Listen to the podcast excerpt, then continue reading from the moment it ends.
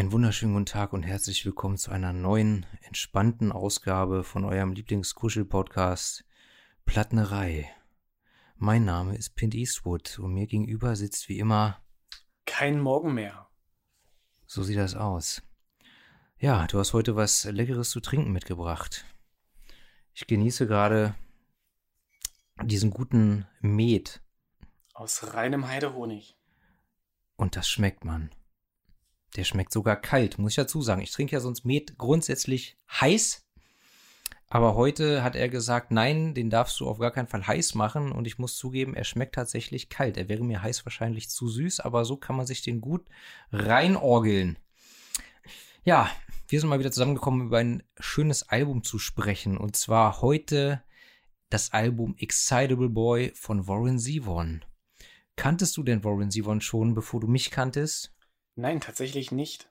Das ist ein Skandal. Viel zu wenig Leute kennen Warren Zevon. Aber jetzt hast du dieses Album gehört und was ist dein Eindruck? Was sagst du zu der Musik? Ich muss hier live und direkt mal Danke sagen, weil das ist richtig gut. Es hat mir wirklich gut gefallen. Ja, einfach schöne Musik.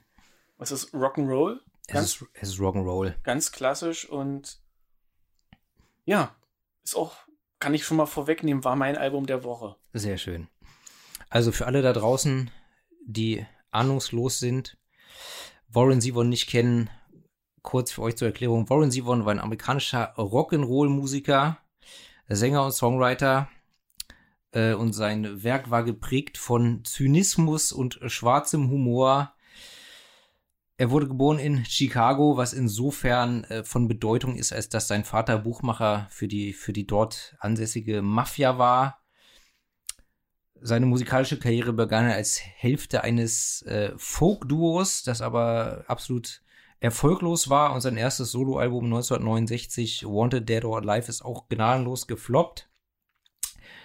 Aber 1978 erschien das Album, das wir besprechen, sein erfolgreichstes Album, Excitable Boy, das auch seinen einzigen Hit oder seinen einzigen internationalen Hit, Werewolves of London, beinhaltet. Den Song kanntest du aber.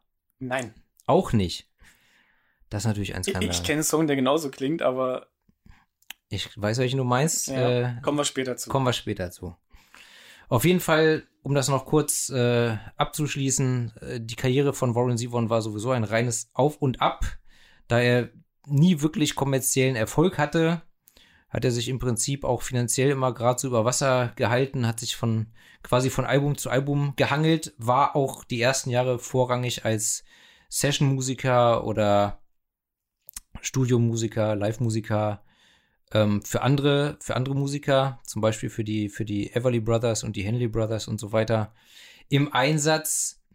Ähm, ja, aber trotzdem ein, ein großartiger Songwriter und Musiker. Ich persönlich ähm, habe zwar tatsächlich 2003, als er gestorben ist, äh, auf Spiegel Online im Kulturteil gelesen, Warren Zevon ist gestorben.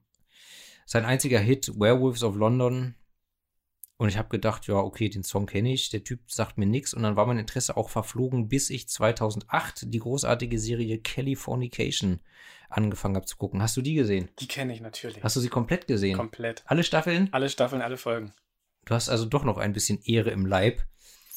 Und ähm, ja, in dieser Serie, die ich absolut empfehlen kann, die ich sehr liebe, da kommt Warren Zevon immer wieder vor. Entweder laufen Songs von ihm im Hintergrund oder Musiker in der Serie covern Warren Zevon Songs oder es wird tatsächlich einfach über Warren Zevon direkt gesprochen. Ich muss mir die nochmal angucken. Also alleine schon in der ersten Staffel Lou Ashby, der Musikproduzent, mhm. der, der erzählt äh, eine ganze, also was heißt eine ganze Menge, aber der erzählt auch historische Details über Warren Zevon und so weiter und was von der Serie haften geblieben ist bei mir, ich habe die damals relativ schnell weggesuchtet, ist die prächtige Mangina, aber sonst. Ja, da erinnere ich mich natürlich auch lebhaft dran, aber ansonsten guckt euch äh, Californication an. Es ist quasi mein Leben verfilmt, nur dass ich weniger Geld habe. Und kein Sixpack. Ja, und du hast nicht mit Scully zusammen Kriminalfälle gelöst. Nee.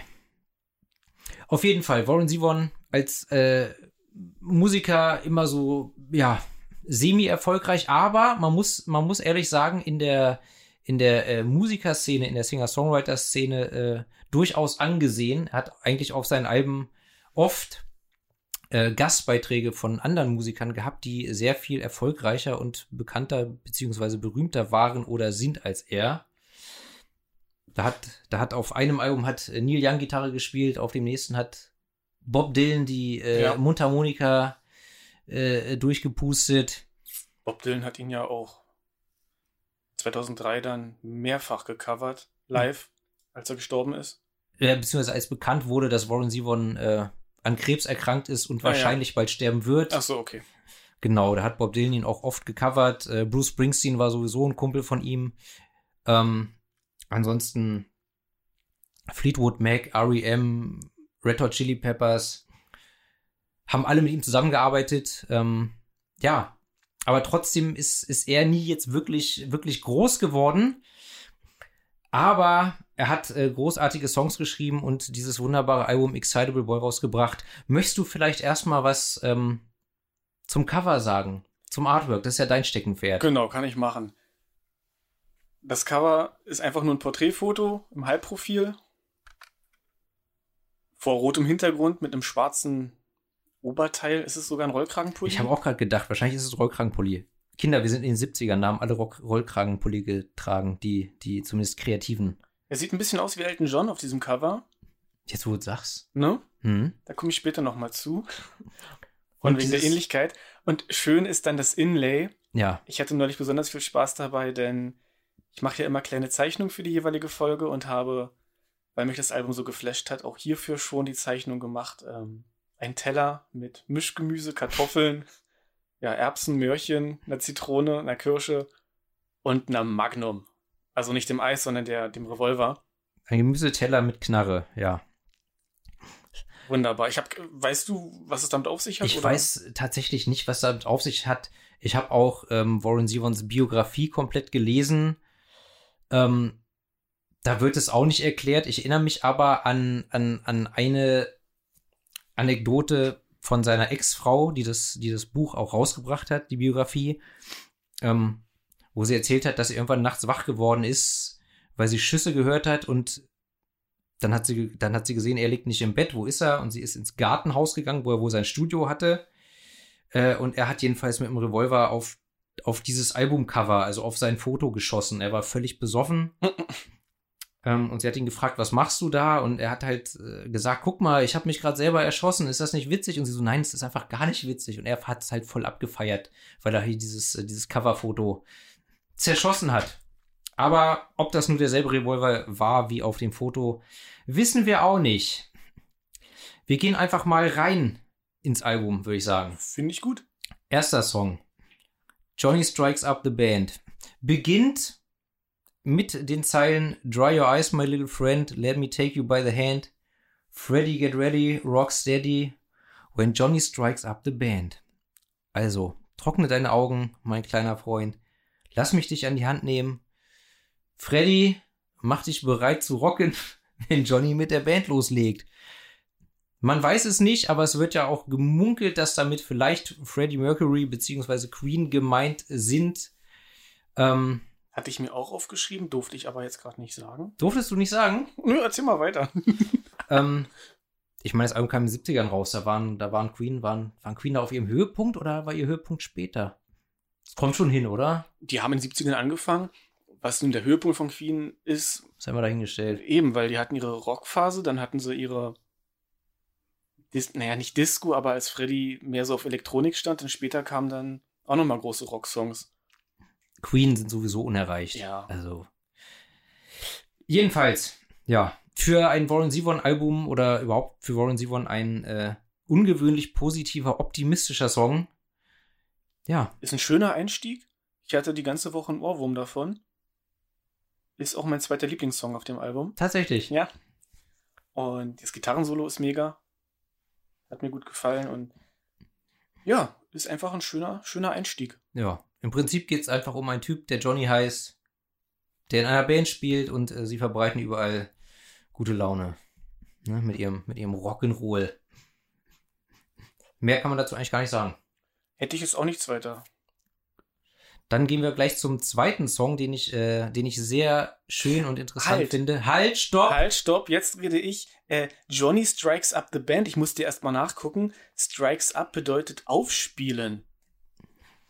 Ja. Das hilft mir jetzt beim Übersetzen nicht direkt, aber also Johnny spielt mit Na. der Band auf, oder? Ja, ja, So, ne? spiel auf, Kapellmeister. Finde ich, sollte man Also ich habe hab mir hier, ich habe mir aufgeschrieben, wenn er mit der Band loslegt, Ja, wenn er mit der Band aufspielt, es kommt, glaube ich, aufs selbe hinaus. okay.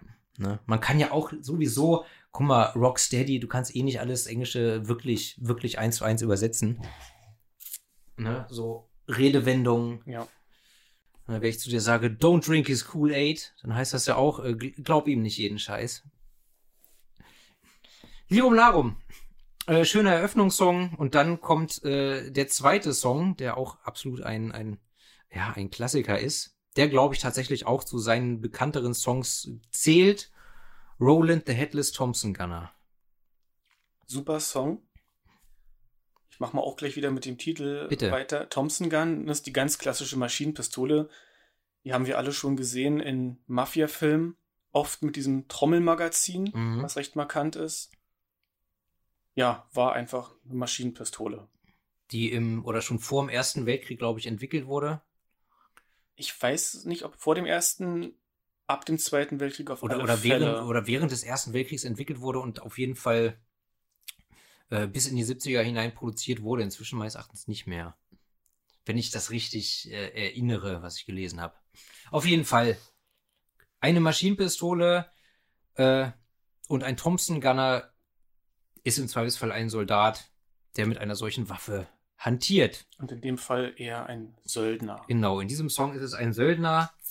Ähm, und das ist tatsächlich der letzte Song, den Warren Zevon vor seinem Tod vor Publikum performt hat. In der Late-Night-Show von David Letterman, bei dem er oft aufgetreten ist, weil Letterman auch ein großer Fan von ihm war und auch Freund.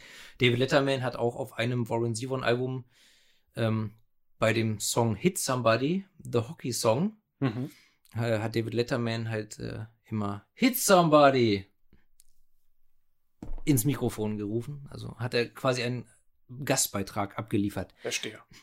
Ähm, geschrieben hat Warren Zevon diesen Song zusammen mit einem, ja, Barkeeper, der ein ehemaliger Söldner war, den er kennengelernt hat, während er mit seiner Frau in Spanien gelebt hat. David Lindell. So sieht das aus. Und da er ihm viel über seine Söldnertätigkeit erzählt hat, äh, ja, hat Warren Zevon gedacht, ja, dann, dann schreibe ich doch mal einen Söldner-Song.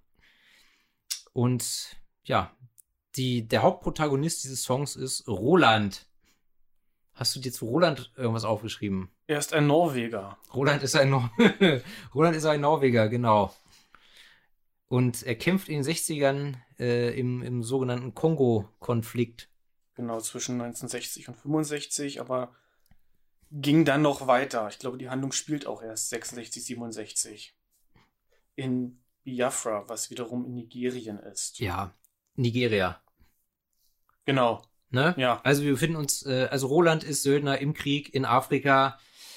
Und ja, es stellt sich, es stellt sich schnell heraus, dass er der beste Thompson Gunner, der beste äh, Thompson Gun Schütze ist. Und ich weiß nicht warum, aber äh, nach einer Weile möchte das CIA ihn aus dem Weg geräumt haben. Warum auch immer. Warum auch immer. Und ähm, ein anderer Söldner, Man kann, Ja? ein, eins kann man dazu sagen, dass dieser, dieser Konflikt oder diese Konflikte waren ja ne- ein klassischer Stellvertreterkrieg zwischen Belgien, den USA, der Sowjetunion natürlich, also eine Art, Art im, ja, im Kalten Krieg, es war ja in den 60ern. Die haben im Kongo Kobalt und Uran abgebaut. ach guck mal, da weißt du mehr als ich. Ja, das war ganz doll wichtig für Atomwaffen. Und entsprechend, wenn da einer so gut ist und Leute umbringt, vielleicht war das nicht im Interesse der, U der USA. Weiß ich nicht genau, aber könnte ich mir vorstellen, dass das damit zusammenhängt. Möglich, im- immerhin ist Roland Norweger. Ist jetzt die Frage, für, für welches Land, für welche Seite er gekämpft hat. Das stimmt, das weiß ich auch nicht. Also, ne? Aber Thompson Gunner, er war, hat bestimmt für die Amis gekämpft, oder? Na, also ich habe das jetzt nicht alles im Kopf, weil ich so ein Geschichtsfreak bin. Ich habe vorher so ein bisschen gelesen und dieser, diese ganzen Konflikte zu der Zeit, das ist doch recht komplex. Also kann schon sein, dass auch wenn er Norweger war, aber äh, für, für russische Interessen gekämpft hat. Ja, als, Oder, als, als Söldner äh, kämpfst du ja eh für den, der dir am meisten zahlt. Deswegen, so deswegen im Zweifelsfall. Auf jeden Fall, das CIA will Roland irgendwann aus dem Weg geräumt haben und beauftragt einen anderen Söldner namens Van Owen, ja, ihn auszuschalten. Das macht er dann auch. Ja, er pustet Roland den Kopf weg. So wird's, so wird's äh, im Song äh, genau beschrieben. Ja. He blew off Roland's head. Ganz klassisch äh, kopfloser Reiter, ne? Also spielt, glaube ich, auch mit diesem Bild. Ja, mit Sicherheit. Weil dann nämlich äh, Rolands kopfloser Geist nicht ruhen kann und ähm, er sucht dann Van Owen, um sich zu rächen. Und findet ihn in einer Bar in Mombasa. Genau. Und ähm, dann ballert er seine, seine, seinerseits äh, Van Owen weg. Von Mombasa bis nach Johannesburg. Fliegt. Fliegt äh, Van Owen. Ähm, kleiner Einwurf. Ich glaube, das war. Ähm, war das, war das bei Jurassic Park oder Jurassic Park 2? Da heißt eine Figur Van Owen. Und das ist halt in Anlehnung an diesen Song. So oder so ähnlich. Ich müsste, ihr könnt es nochmal recherchieren, aber irgendwas war da. Es fällt mir gerade ein. Jedenfalls, ja, Rolands kopfloser Geist ähm, wandert durch die Welt und äh, schaltet erst Van Owen aus und nimmt dann aber noch an diversen anderen Kriegen teil, weil er anscheinend trotzdem keine Ruhe gefunden hat. So sieht's aus. Ja, und noch ein kleiner, noch ein kleiner historischer Einwurf. Äh, der Song endet äh, mit den Zeilen Paddy heard the burst of Roland's Thompson gun and bought it. Also Paddy hat äh, davon gehört, hat den Bums von dem Gewehr von Roland äh, gehört und hat das Gewehr gekauft. Wer war denn Patty Hearst? Hast du dir dazu was aufgeschrieben? Ja, Patty Hearst war die Enkeltochter des Medienmoguls William Randolph Hearst und wurde 1974 entführt, 57 Tage lang und angeblich auch in einem Schrank eingesperrt. Von der linksradikalen Sim Sim Symbionese Liberation Army. So. Genau, das ist ein Kunstwort aus äh, Symbiose und dann wahrscheinlich als Land. Jedenfalls, ach, die, die, die, waren, die waren irgendwie dem, dem Maoismus nahe Befreiungsarmee in der Tradition von Robin Hood tatsächlich wohl selbst, äh, selbst genannt. So haben sie sich beschrieben. Mit einem coolen Logo, einer siebenköpfigen Schlange. Wie Echt? auch immer. Patty Hearst wurde jedenfalls von dieser SLA entführt und hat sich ihnen dann aber angeschlossen. Genau, und man weiß nicht, ob es nun das Stockholm-Syndrom war oder andere Gründe. Sie wurde dann später auch verhaftet und äh, kam ins Gefängnis für Bankraub. Genau. Ja. Wurde aber begnadigt relativ schnell. Ich Echt, glaube ja? sogar, also sie wurde freigelassen, begnadigt und es gab sogar eine offizielle Entschuldigung von Bill Clinton damals. Ich, ich, glaub, ich glaube, Bill Clinton hat sie in, in, in einem seiner letzten Amtstage mhm. begnadigt und dementsprechend entlassen. Aber guck mal, Clinton, Clinton. Nee, nee, nee, entlassen wurde sie früher, aber so? diese offizielle Entschuldigung nochmal, ist nochmal was extra. Ach so. Ja, jedenfalls da auch wieder historische Bezüge und ein sehr schöner, schwarzhumoriger Song. Äh, gefällt mir gut. Wie wir uns heute ergänzen, ich finde es super. Ja, ist, ist auch mal was. Hand in Hand fließende Bewegungen, sage ich immer. Ich sag's dir. Dritter Song. Der Titelsong. Excitable Boy, ich liebe diesen Song. Äh, ich. Ja, ja, der ist schön. Der ist unfassbar. Also ich, es ist wieder, ist wieder so ein Song. Der Song ist zu Ende und ich skippe zurück, um ihn nochmal zu hören. Das gilt fürs ganze Album, aber insbesondere für diesen Song tatsächlich. Da kommt auch dieser schwarze Humor, den du vorhin schon angesprochen hast, besonders durch. Genau. Denn es geht um einen erregbaren Jungen. Ja, oder einen reizbaren Jungen, der schneller mal aus der Haut fährt. Um den Soziopathen auf gut Deutsch. Ein Soziopathen. Was macht denn dieser Soziopath in dem Song? Da blätter ich mal kurz um. In deiner Kladde. Ich habe hier so ein hübsches Heft und habe mir die Lyrics kopiert und kann sie jetzt ausfalten. Na, lass mich, warte, ich, ich erinnere mich sogar. Es fängt an, dass er beim Essen sich den Schmorbraten über, über sich drüber reibt. Ja, über seinen, seinen feinen Sonntagsanzug. Genau. Und ähm, den Pot Roast. Fun Fact hat Warren Zevon mal gemacht, als seine Frau Pot Roast gemacht hat. Weil er, wie heißt das, eine, ach, eine, eine, eine Zwangsstörung hat. Genauso wie sein guter Freund. Oh, hätte ich es mir mal aufgeschrieben. Ein Schauspieler. Billy Bob Thornton? Ja. Woher weißt du das? Weil ich weiß, dass Billy Bob Thornton ein sehr, sehr guter Freund von ihm war. Cool. Den, den erwähne ich später nochmal. In Ordnung. Ja, nee, also erst die, die Schmorbratenaktion und dann später beißt er einer äh Platzanweiserin. Ja, genau, Platzanweiserin. Ins Bein. Ja. Und alles einfach nur, weil er ein bisschen schnell überkocht. Aber das, das Schöne, das Schöne kommt eigentlich ähm, später. Also mein, mein Lieblingsteil äh, in diesem Song ist eigentlich, als er zum, zum, zum Junior Prom, zum Abschlussball geht mit Little Susie. Genau. Das übrigens ein, ein Verweis auf ähm, die Everly Brothers, mit denen er ja auf Tour war und aufgetreten ist und deren Bandleader und Keyboarder er eine Zeit lang war, die den äh, Welthit hatten, Wake Up Little Susie. Nee. Kennst du garantiert, wenn du den hörst, kennst du den. Okay. Und ja, der Excitable Boy geht auf jeden Fall mit Little Susie zum, zum, zum Abschlussball.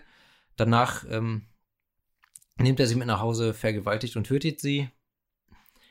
Und ja, dann äh, kommt er in den Knast, also beziehungsweise hier im, im Text ist es das Heim, in das mhm, er kommt. Ja.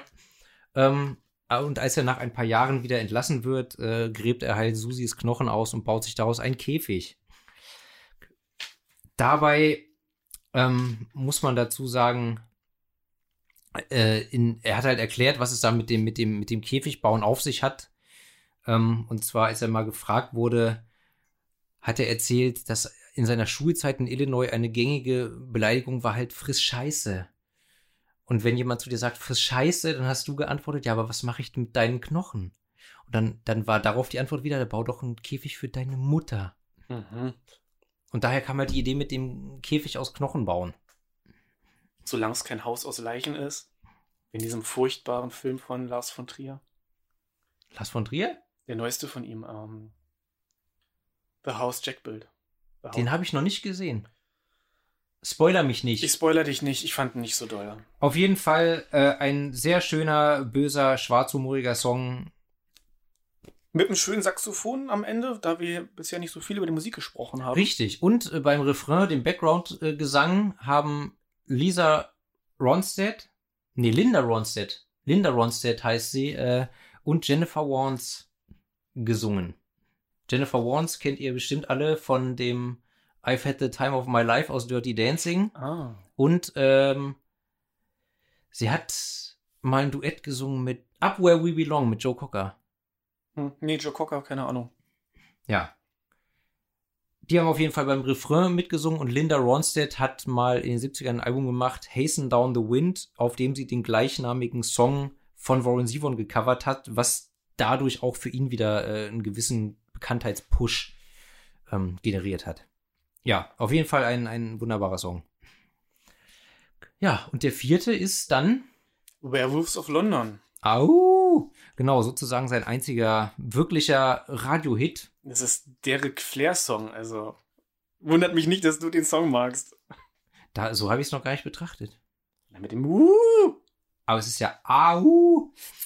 Lirum Larum Schlagzeug bei dem Song hat Mick Fleetwood von Fleetwood Mac gespielt. Da muss man auch kurz einwerfen, dass Warren Zevon äh, in wahrscheinlich LA äh, mit Stevie Nicks und der anderen, der anderen Frau von Fleetwood Mac zusammengewohnt Stevie hat. Stevie Nicks kenne ich, Fleetwood Mac kenne ich, aber die andere Frau kenne ich nie. Er hat jedenfalls mit den beiden Ladies zusammengewohnt und war halt, war halt immer dicke mit, mit quasi mit der ganzen Band, Fleetwood Mac. Ja,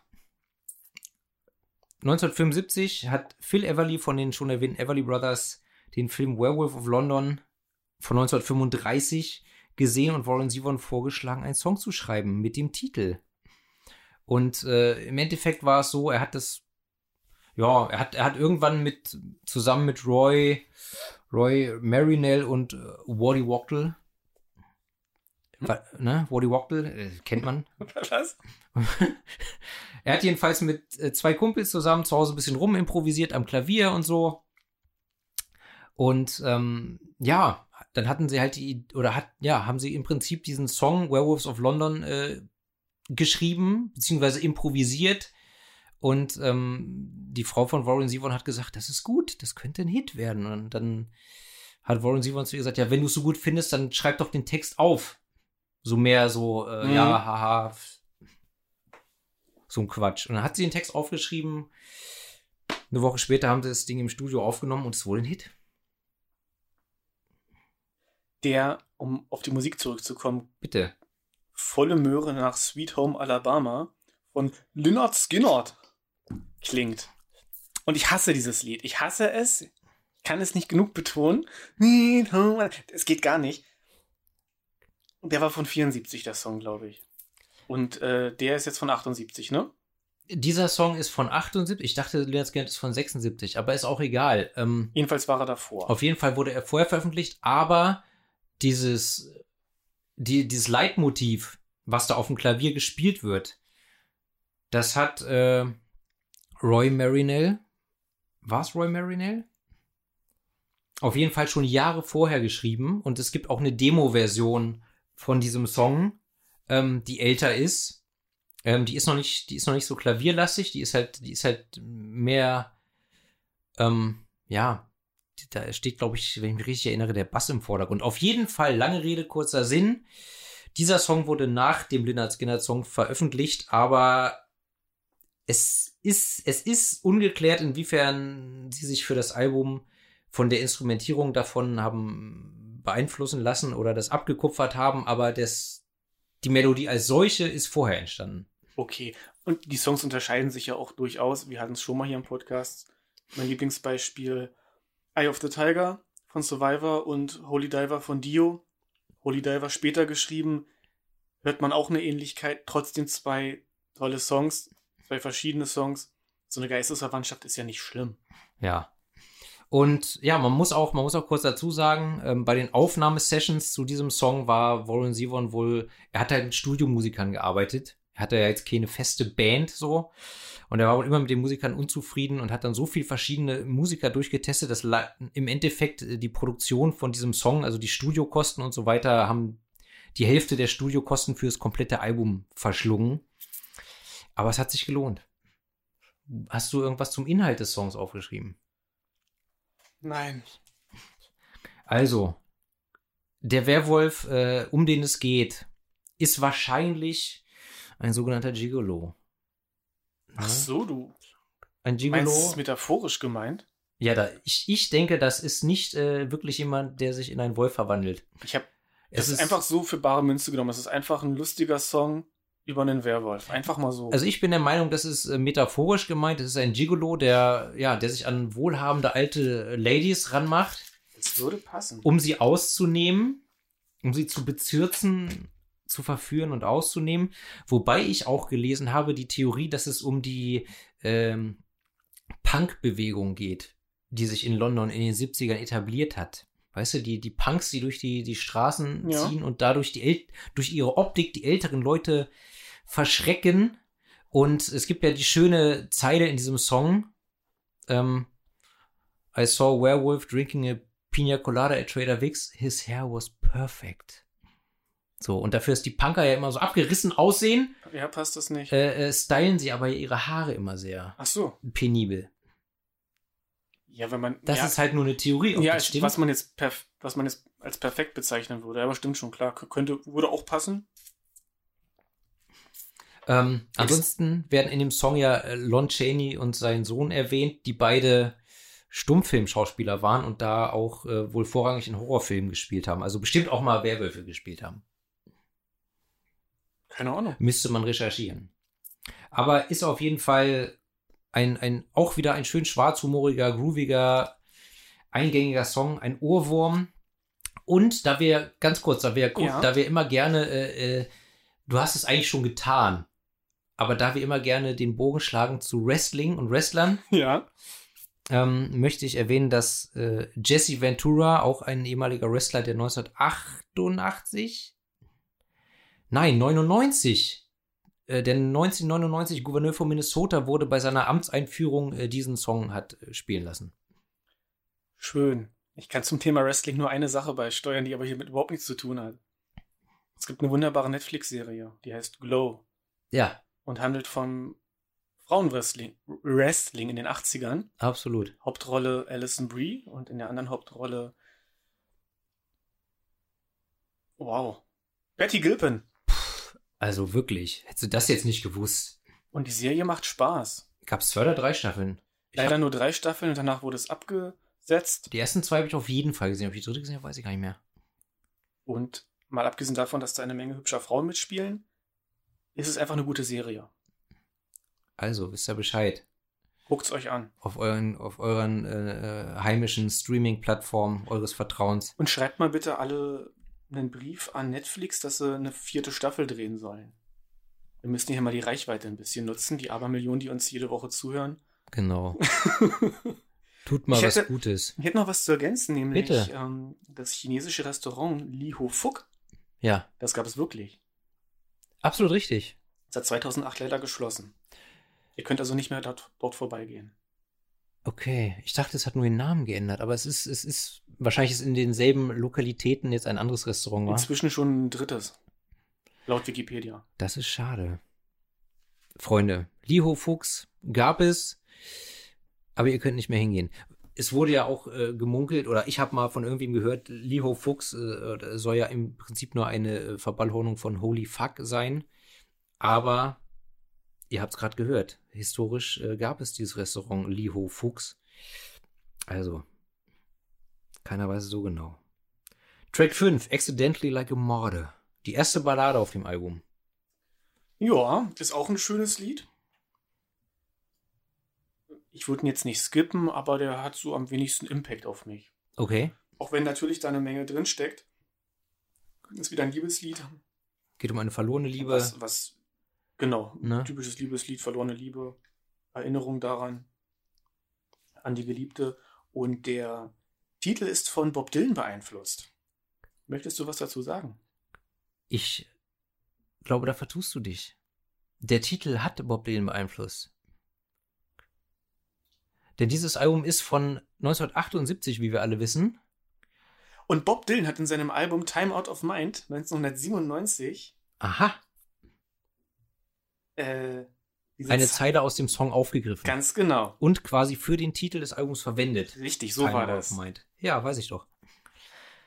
Ja, Ich wollte halt auch mal was sagen. der ist doch super. Du hast ja mir schon äh, vorhin weggenommen die, die Tatsache, dass Bob Dylan Warren Zevon gecovert hat, als bekannt wurde, dass Warren Zevon Krebs hat. Ja.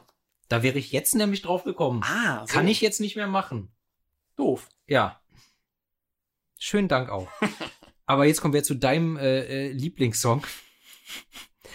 Dem, äh, dem einzigen Warren Zevon-Song, äh, zumindest auf diesem Album, dem ich echt nichts abgewinnen kann. Bist du jetzt schon durch mit Accidentally Like a Martyr?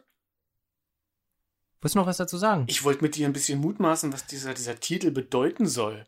ja, hast du eine Theorie? Ich nicht. Wie wird man denn aus Versehen ein Märtyrer?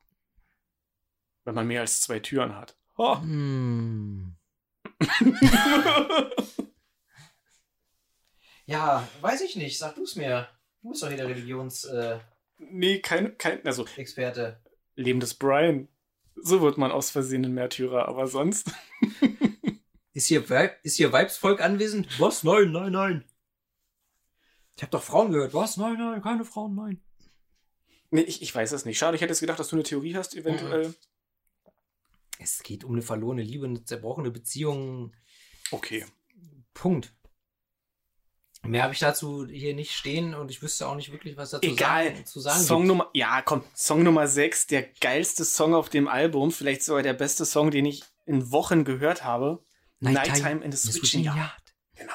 Ja, das ist tatsächlich, äh, also ich muss, ich muss dazu sagen, es gibt ein Album von Warren Zevon aus den 80ern, Transverse City, mit dem kann ich fast nichts anfangen. Aber auf diesem Album ist das wirklich der Song, wo ich denke, man, skipp ich. Ist denn dieses Album, was du gerade gesagt hast, so, so wie der Song, so funkig, disco-mäßig? oder? Nein. Ich geb's dir mal mit, Okay. kannst dir anhören. Aber das ist, ich denke halt immer, wenn ich den Song höre, mit dem kann ich nichts anfangen, genau wie ich mit dem Album Ah, okay. nichts anfangen kann. Was nicht heißt, dass es der gleiche Sound ist. Erinnerst du dich noch, dass ich dich gefragt habe, was zur Hölle ist ein Switchen Yard? Ein Rangierbahnhof. Ich habe tatsächlich sowas vermutet. Ohne es zu wissen, aber ich habe es vermutet. Der Song ist einfach nur geil. Der ist funky, der ist Disco. Ich krieg sofort Bewegungsdrang, wenn ich bloß dran denke. Nee, wirklich. Also, äh, der macht richtig Bock. Gibt übrigens ein Musikvideo dazu. Fängt so an, man sieht die Band, nur Silhouetten vor blauem Hintergrund, ein bisschen wie bei Kill Bill. Und dann ist es halt ein normales Band-Performance-Video. Aber Warren Zevon sieht da irgendwie aus wie eine Mischung aus Elton John und ähm, Kevin Spacey. Musst du dir mal angucken. Okay. Kann ich mir ja gar nicht vorstellen jetzt. So ein Fun-Fact am Rand jetzt, aber. Aber das Video wurde, wurde das. Weil das Video gedreht wurde, Also, weiß ich nicht. 78 hat man doch für gewöhnlich noch keine Musikvideos gedreht, oder? Radio Killed, nee, Video Killed a Radio Star, wann fing's denn an? Na, weiß ich nicht. Doch, Meatloaf hat auch verschiedene Videos gedreht. Zwar auch 76, 77. Aber war das dann nicht in der Regel Zusammenschnitte von Aufnahmen von Live-Auftritten? Also. Oder war das richtig inszenierte nee, nee, du hast Musikvideos? recht, das war schon, nee, nee, nicht inszeniert, das war schon immer mit, mit Filmen. Auf jeden Fall, dazu gibt es anscheinend ein Musikvideo. Du liebst den Song, ich kann dem nicht viel abgewinnen. Ja, was, was catcht dich so an dem? Der Rhythmus, die Melodie. Dieses Repetitive, Repetitive. Ist ja relativ wenig Text. Ja, irgendwie ist es eine romantische Verklärung, würde ich sagen, einfach von, von der Schicht von einem Schrankenwärter im Rangierbahnhof. So, so würde ich es jetzt formulieren, mal ganz frei Schnauze. Mhm. Hier steht ja im Text, listen to the rhythm of the train go by. Listen to the train whistle whine. Nighttime in the switching yard. Also einfach nur, da, da schiebt einer seine Schicht und diese, diese Geräusche der Züge werden jetzt verklärt zu einem Rhythmus, zu einem Funk-Song. Okay. Also für mich ist der, das, der, der Text nur Mittel zum Zweck, einfach Ja, damit man auch, irgendwie der was ist- zu sagen hat. Zumindest in dem Song echt, echt nicht wichtig. Ähm, wogegen der nächste Song äh, wieder sehr äh, Text, textlastig ist. Schade, sind wir schon beim nächsten Song, ja. Hast du etwa noch was zu Nighttime? Nö, ich hätte es einfach so ein bisschen vor mich hingesummt, den Song. Okay, nächster Song, ja. Braucht kein Mensch dein Gesumme. Für mich selber hätte ich es einfach. Einfach fünf Minuten nichts sagen und ich hätte hier gesessen und gesummt. Geil. Also, nächster Song, Veracruz. In dem Song geht es um die Besetzung der mexikanischen Stadt Veracruz durch die US-Milizen im Ersten Weltkrieg. Also, Richtig. Äh, Sie. sie, sie. Fliegen. Sie, fliegen. Donde está la zapateria? weißt du übrigens. nee, ne doch, weißt du. weißt du, wie dein Name auf Spanisch Pint Eastwood heißen würde? Pinto. Nein. Cola de Madera de la Este. Der östliche Holzschwanz. Oder aber auch, wenn man jetzt nicht den Schwanz von einem Tier nehmen würde, sondern den Penis, dann wärst du Pene de Madera de la Este. Das wird mir hier zu bunt. Und weißt du, wie kein Morgen mehr heißen würde? Sag es mir. Kein Mardella Manana. Ma Manana. Aha. Aber du bist ja auch so ein Geschichtsfreak. Hast du dir noch was aufgeschrieben zu dem Song? Ja. Und die Belagerung von Veracruz 1914 im Ersten Weltkrieg durch die US-Milizen. Hier ist ja auch ein spanischer Gesangspart Richtig. von seinem Freund Jorge Calderón. 100 Prozent. Ja. Ähm, ja, die Stadt Veracruz wurde mit Schiffsartillerie beschossen.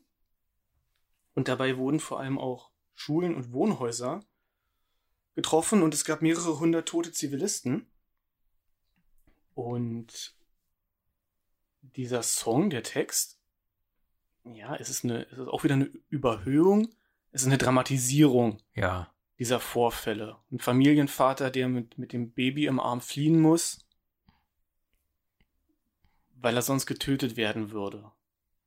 Ich meine, es wurde jetzt nicht gezielt Jagd auf Leute gemacht, soweit ich das verstanden habe. Also ganz deuten kann ich es nicht. Mhm. Ja. Aber wir wissen ja, im Krieg, ne, unter, unter den Waffen schweigen die Gesetze. Da kannst, äh, kannst dich auch erwischen, wenn du eigentlich nicht das Ziel warst. Und von daher, natürlich willst du dann, äh, versuchst du dann abzuhauen. Ja. Im Zweifelsfall, wenn es überhaupt eine Möglichkeit gibt. Ja, ansonsten, ne, wisst, wisst ihr Bescheid, macht euch schlau über Veracruz Es wird auch 1914. Ja, Emiliano Zapata wird genannt. Der war ein führender Protagonist der mexikanischen Revolution. Wie das jetzt genau da reinpasst, kann ich aber auch nicht sagen. Es hat auf jeden Fall einen historischen Bezug. Es ist auch, ja, eine Ballade, oder? Ist es eine Ballade? Es ist eine Ballade und die Blockflöte, finde ich, sticht stark hervor in dem Lied. Stimmt. Ich hätte jetzt nicht sagen können, Blockflöte oder Panflöte, oder? Blockflöte. Und zwar steht in den in den Liner Notes, also hinten Im steht, Booklet, ja. im Booklet steht drin Recorder und der Recorder ist kein Aufnahmegerät, sondern eine Blockflöte. Okay. Und mir fielen, warum auch immer, wahrscheinlich weil eine Flöte drin vorkommt, sofort von Rainbow der Song Rainbow Eyes ein. Da dominiert es auch ganz doll, dieses Instrument. Das ist ein wunderbares Lied, auch eine Ballade in gewisser Weise. Das kam mir als erstes irgendwie in Erinnerung. Und als zweites kam mir von Tenacious D äh, Ballad of Hollywood Jack und Rage Cage. Kennst du den Song? Kennst du Tenacious D? Ich kenne Tenacious D. Ich habe zwei Alben von denen. Einmal das äh, selbstbetitelte und Oh ja. dann Kings of, also hier Pick of Destiny, ja. Kings of Rock ist der deutsche Titel, ne? Ach, hör auf. Ja. Die beiden Alben habe ich. Die kenne ich. Rise of the Phoenix ist auch noch ganz gut, aber eigentlich die ersten beiden. Und das ist drauf auf einem von beiden. Nee, auf Rise, äh, Rise of the Phoenix. Rise of the Phoenix, genau. Gut, das Album habe ich nie gehört. Äh, Ja, ist jetzt auch, hat damit überhaupt gar nichts zu tun, aber da ist auch eine Blockflöte drin, relativ wichtig. okay. Hat mich dran erinnert. Und irgendwie wertet es einen Song immer gleich auf, wenn eine Blockflöte drin vorkommt. Ne, ich stand ja auch bei Blood Ceremony so auf die Ja. Querflöte, ich mag das. Gut. Achter Song. Jenny from the Block. Hoppla, Fast. Tenderness on the Block. Tenderness on the Block. Ja. Ein, äh, Song über das Erwachsenwerden eines jungen Mädchens oder nein, einer jungen Frau. Eines Mädchens, einer jungen Frau. Beziehungsweise äh, äh, wie die Eltern Damit umgehen. damit umgehen, wie sie das wahrnehmen, ne? dass sie jetzt auch mal äh, über Nacht wegbleibt, dass sie einen Freund hat, ne? genau. Und dass sie langsam, langs dass sie langsam, äh, äh, wie sagt man, flügge wird. Genau, das ist in der zweiten Strophe, wird dann dem Vater vom, vom, vom lyrischen Ich, vom Sänger gesagt, dass sie, dass sie ihren Weg schon gehen wird, sinngemäß. Und eben, dass sie da so in der Hood, also im Block Tenderness finden wird. Hm. Ähm, Tenderness, wie würden wir das übersetzen am besten? Zärtlichkeit, Zärtlichkeit, Zärtlichkeit. Romantik. Hm. Streicheleinheiten. Ja. ja. Also es geht um das Lösen äh, oder das Loslassen, wenn, wenn die Tochter langsam erwachsen wird, ne? Ja, So, würde ich sagen. kann man, Sie ist kein so kleines Mädchen mehr. Ja. Und dann kommen wir eigentlich auch schon zum letzten Song. Lawyers, Guns and Money. Mein persönlicher Favorit auf dem Album. Okay, cool. Wäre mein dritter Lieblingssong, wo ich dann anschließend jetzt einen Ohrwurm von hatte, die letzten Tage. Also deine Nummer 1 ist Nighttime? Ja. Switching Yard. Ganz genau. Nummer 2 ist? äh, Johnny Strikes Up the Band. Ach stimmt, hast du gesagt. Wobei, der steht fast mit Lois Guns N' Money auf einer Stufe, weil sich da dieser Ohrwurm bei mir abwechselt. Ich bin mal nachts wach geworden und hatte wirklich drei Ohrwürmer parallel von Powerwolf. Frag mich nicht welche, ist ja eh immer das gleiche. Was ich jetzt aber nicht schlimm finde. Aber wirklich parallel. Okay. Drei Ohr, es war dann immer eine Strophe vom einen Song, eine Strophe vom anderen. Es war völlig krank. Zum Thema Ohrwurm fiel mir gerade ein. Du bist ein kranker Typ. Ich bin jetzt total kranker Typ. Total krank. Deswegen haben wir uns ja auch gefunden hier. Ja. Also, Lawyers, Guns and Money. Ach so, du guckst mich so erwartungsvoll an. Äh, vielleicht willst du was dazu sagen. Da ist ein Kerl und der hat sich mit einer Frau eingelassen, hat die mit nach Hause genommen und die hat aber Kontakt mit den Russen gehabt. Scheint also auch in Zeiten des Kalten Krieges zu spielen. Wie soll es auch anders sein? Das ist ja aus den 70ern alles. Und Ich glaube, ich glaube, der Inhalt ist, äh, das, das sind drei voneinander getrennt. Also ich weiß nicht, ob diese drei Handlungsstränge, ob die in irgendeinem kausalen Zusammenhang stehen. ach so. Stimmt. Also äh, er schleppt, der Inter, der, der, der, die Ja. Hauptfigur schleppt, äh, schleppt die Kellnerin ab und stellt dann fest, sie ist irgendwie mit den Russen, mit den Russen verbandelt. ja, Soweit warst du ja schon. genau. Und in der nächsten Strophe hat er, war er in Havanna. Und hat Glücksspiel betrieben. Und hat, ähm, ja, hat, hat sein ganzes Geld verzockt und ruft deshalb seinen Vater an, damit der ihn äh, raushaut. Und der Vater, ja. Nur in der letzten Strophe sagt er ja, now I'm hiding in Honduras. Jetzt versteckt er sich in Honduras. Erstmal zweifelter Mann. Ja, schickt Anwälte, Knarren und Geld. Genau, er braucht Anwälte, Knarren und Geld, ähm, damit er da irgendwie wieder rauskommt. Und er wird halt einfach vom Pech verfolgt und ähm, der Song und äh, somit quasi das Album endet ja auch ähm, mit dem schönen Satz The shit has hit the fan. Genau. Äh, Finde ich eine wunderbare Redewendung im Englischen, was so viel heißt wie die Kacke ist am Dampfen. Ja. Übrigens gibt es ein schönes Cover von dem Lied von Meatloaf. Ja. Bei David Letterman. Ach so? Das passt super. Also ich habe ich hab, äh, von Meatloaf die VH1 Storytellers CD, da covert er das auch. Das könnte sogar von die Performance sein, weil das hat er ja live aufgenommen. Aber, aber doch nicht bei Letterman, sonst hätte er ja das komplette äh, Storytellers, den kompletten Auftritt da aufnehmen müssen. Dann gibt es vielleicht zwei Cover. Okay, wusste ich nicht. Auf jeden Fall äh, sehr schmissiger, fetziger, textlich relativ simpler äh, Song, aber der ist einfach geil. Der ist catchy, der bleibt hängen, ist ein Ohrwurm. Und ähm, ja, manchmal kann man auch mit wenig Text viel aussagen. Ja. Ne? Überhaupt, die Songs gehen alle ins Ohr. Die waren bei mir jedenfalls sehr schnell im Ohr drin. Ich hatte sehr schnell, konnte ich die mitsingen oder zumindest die Melodien. Also ich habe sie wiedererkannt, ne, wie man so einen Song verinnerlicht einfach. Mhm. Dass wenn ich irgendwie an den Titel gedacht habe, wusste, wie die Melodie ist. Und das einzig Negative an dem Album ist eigentlich, dass es zu kurz ist. Ich weiß es nicht, wie lang das Album insgesamt ist, aber ja, es ist, äh, es ist, ja, es ist, es ist ein Album, ähm, wo ich auch sagen muss, immer wenn ich das Album durchgehört habe, fange ich sofort wieder von vorne an, wenn aber ich die Zeit habe. Weil ich mehr davon will. Ja. Man kämpft sich nicht durch oder es ist. Ja. Das ist eigentlich, es lässt einen hungrig zurück, das ist gar nicht schlecht. Deshalb bleibt euch nichts anderes übrig, wenn ihr dieses Album gehört habt, als euch auch die ganzen anderen Warren Zevon Alben anzuhören. Am besten äh, chronologisch nach Erscheinungsdatum. Und da möchte ich noch mal kurz auf sein letztes Album verweisen, was er zu Lebzeiten aufgenommen hat, The Wind, ähm, das er komplett geschrieben und aufgenommen hat, nachdem bei ihm Krebs diagnostiziert wurde. Und da haben meines Erachtens die Ärzte gesagt, er hat nur noch, keine Ahnung, zwei, drei Monate und dann hat er sofort angefangen. Also er hat sich, glaube ich, erstmal irgendwie zwei Wochen eingeschlossen und nur besoffen.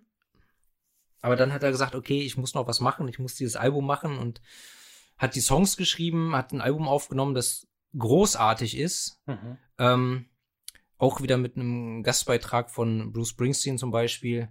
Und der Titelsong The Wind ist aber nicht auf dem Album drauf, weil er da schon zu schwach war, um den aufzunehmen. Und den Song The Wind gibt es tatsächlich nur als quasi als Coverversion, ohne dass es eine Originalversion gegeben hätte, ähm, von Billy Bob Thornton. Mhm.